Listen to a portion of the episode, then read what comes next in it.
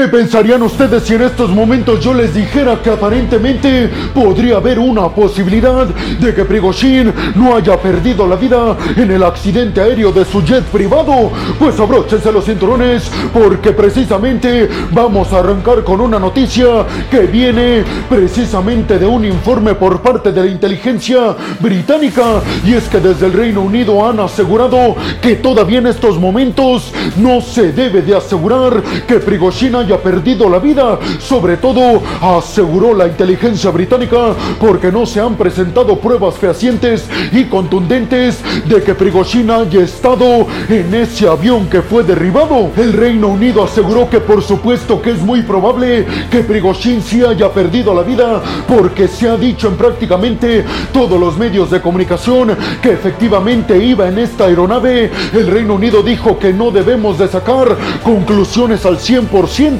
que hay una pequeña oportunidad de que Prigozhin no haya estado en ese avión y que todo esto se trate de un montaje, aseguró la inteligencia británica. Estamos trabajando para averiguar qué intereses tendría Prigozhin para fingir su muerte. La inteligencia británica aseguró que se comunicó con investigadores rusos que llevan esta investigación para determinar si Prigozhin iba o no en este vuelo. Aseguraron que los rusos les dijeron que en estos momentos no tienen una prueba contundente de que Prigozhin haya estado en ese avión. Simple y sencillamente la prueba que tienen es que en la lista de pasajeros se especifica que Prigozhin iba en este avión. Sin embargo, no hay una prueba de que efectivamente, más allá de esta lista en la cual aparece su nombre, viajar en este jet privado. En estos momentos hay que recordar que el Kremlin ha sido puesto en el ojo del huracán porque aseguran sobre todo las tropas de Wagner que fue el Kremlin y Vladimir Putin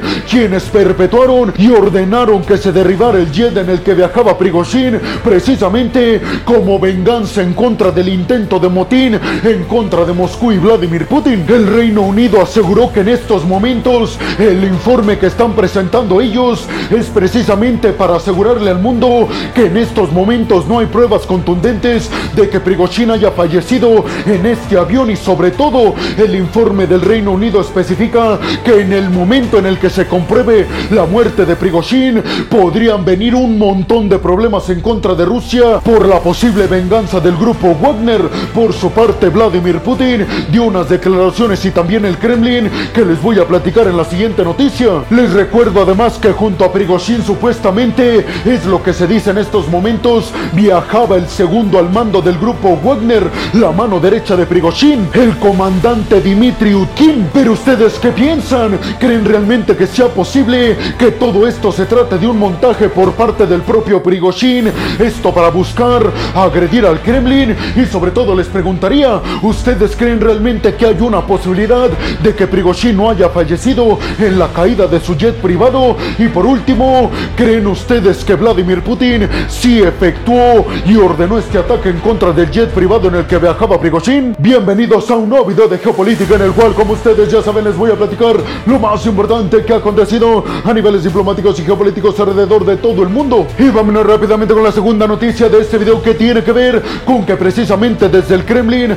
un montón de funcionarios rusos y específicamente Dmitry Peskov, el portavoz del Kremlin, se pronunciaron abierta y contundentemente en contra de todas las acusaciones occidentales en las que se especifica que el Kremlin tuvo que ver o que inclusive desde el Kremlin se ordenó que se derribara el avión en el que viajaba el líder del grupo privado ruso Wagner, Yevgeny Prigozhin. Aseguró Dmitry Peskov desde el Kremlin, es absolutamente irracional pensar que nosotros, después de todo lo que nos dio Yevgeny Prigozhin, atentamos en contra de él. Peskov reiteró que ni Putin ni ninguna autoridad militar y diplomática del Kremlin tuvieron absolutamente nada que ver con la caída del jet privado en el que viajaba el líder mercenario. Al mismo tiempo, Dmitry Peskov dijo que hay una investigación que está en marcha. Por eso también Dmitry Peskov se negó a asegurar que Prigozhin ya haya perdido la vida. Dijo, hay que dejar que la investigación continúe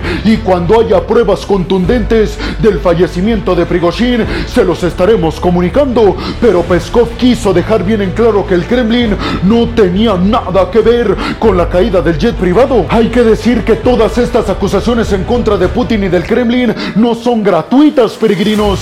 Recordemos que cualquier opositor de Vladimir Putin o cualquiera que se ha atrevido a lo largo de los años a desafiar al líder del Kremlin ha terminado sin vida o envenenado o inclusive en prisión, que es el caso de Navalny. Por eso no debería de sorprendernos que se esté apuntando a Putin como el culpable de lo que le pasó a Prigozhin, sobre todo después de la humillación en contra de Putin por el motín en su contra en junio de este año. Peskov reiteró las palabras de Vladimir Putin que pronunció hace apenas un día, en las que aseguraba que Occidente pretende utilizar toda esta crisis del grupo Wagner y de la muerte de Prigozhin para desestabilizar Rusia, pero dijo, nuestro gobierno es sumamente poderoso y vamos a resistir a cualquier intento de desestabilizarnos, sobre todo si viene este intento desde Occidente. ¿Ustedes qué piensan? ¿Le creen al Kremlin que asegura ni Putin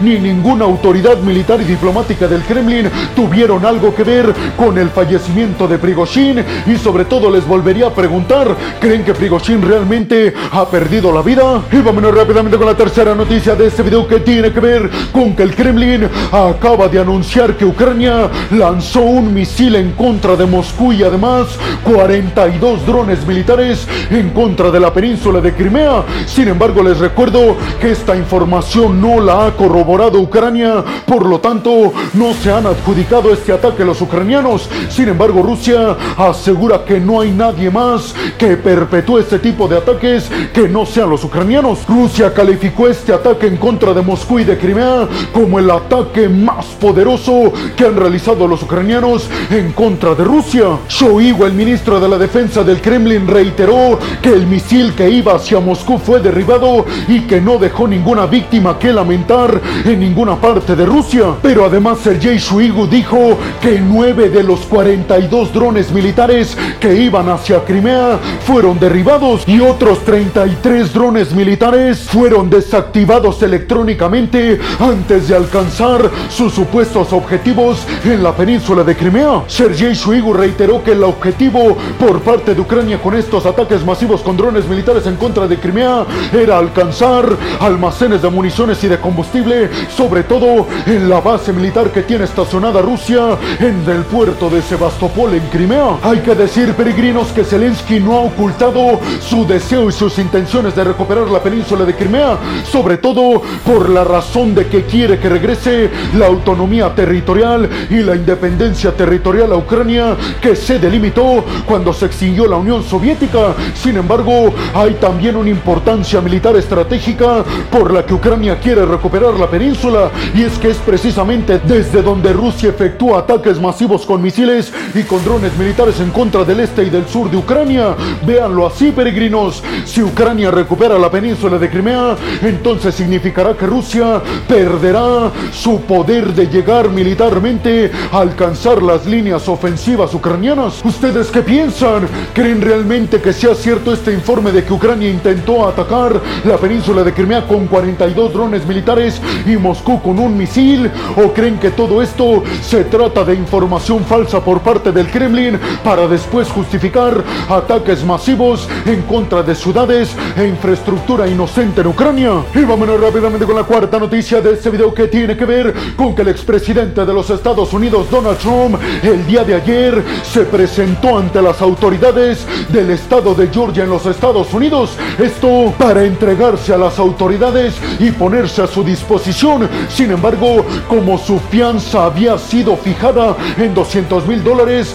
Donald Trump salió inmediatamente de prisión después de pagar esta fianza. Las autoridades penitenciarias del estado de Georgia tomaron las huellas dactilares del expresidente estadounidense y tomaron la fotografía policial a Trump. Esto por la acusación de tres delitos graves en el estado de Georgia, más que nada por el hecho de intentar interferir en las elecciones del 2020 en las que Joe Biden y los demócratas ganaron en el estado de Georgia. Lo que quiso hacer supuestamente Donald Trump fue inclinar la balanza a favor suyo porque sabía que si ganaba el estado de Georgia iba a ganar las elecciones en los Estados Unidos. Aparentemente Donald Trump quería casi 12 mil votos extra que fueran manipulados para que él ganara en Georgia. Pero no solamente fue Trump, sino que además 19 funcionarios que en aquel entonces entonces eran cercanos a Donald Trump pasaron por la misma situación y se entregaron también a las autoridades para después salir libres después de pagar su fianza. Donald Trump después de varios años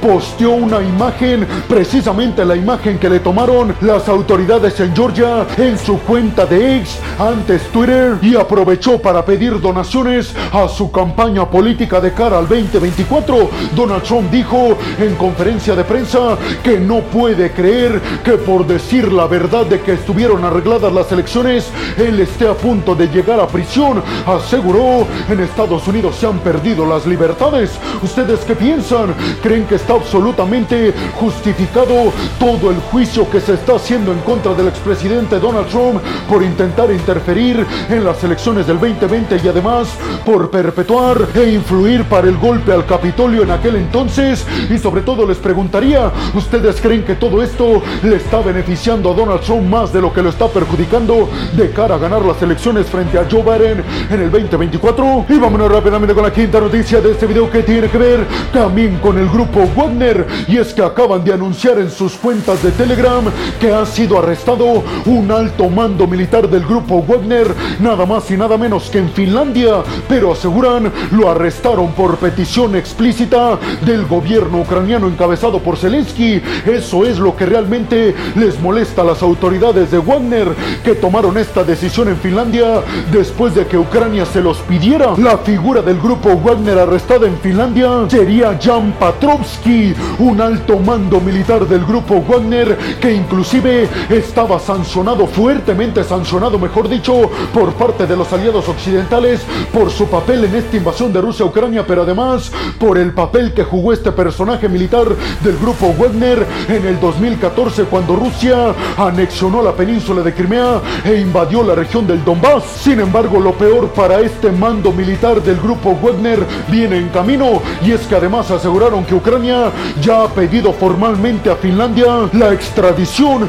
esto para que enfrente cargos en el territorio ucraniano precisamente por su papel en las dos invasiones que ha hecho Rusia en contra de Ucrania. Ni Ucrania ni Finlandia se han manifestado al respecto hasta estos momentos. ¿Ustedes qué piensan? ¿Cuál creen que será el final de este comandante del grupo Wagner? ¿Creen que se está desmoronando el grupo de mercenarios que fundó Yevgeny Prigozhin? Y vámonos rápidamente con la sexta y última noticia de este video que tiene que ver con que la primera ministra de Estonia, Kaja Kallas, se está enfrentando a una presión gigantesca en Estonia para que presente su renuncia como primera ministra luego de que se publicara información en dos de los periódicos más importantes y más influyentes en Estonia sobre unas empresas que están ligadas a su esposo, empresas que operan nada más y nada menos que en Rusia. La primera ministra de Estonia especificó además que su esposo no ha cometido ningún delito y que todavía está ligado a estas empresas en Rusia,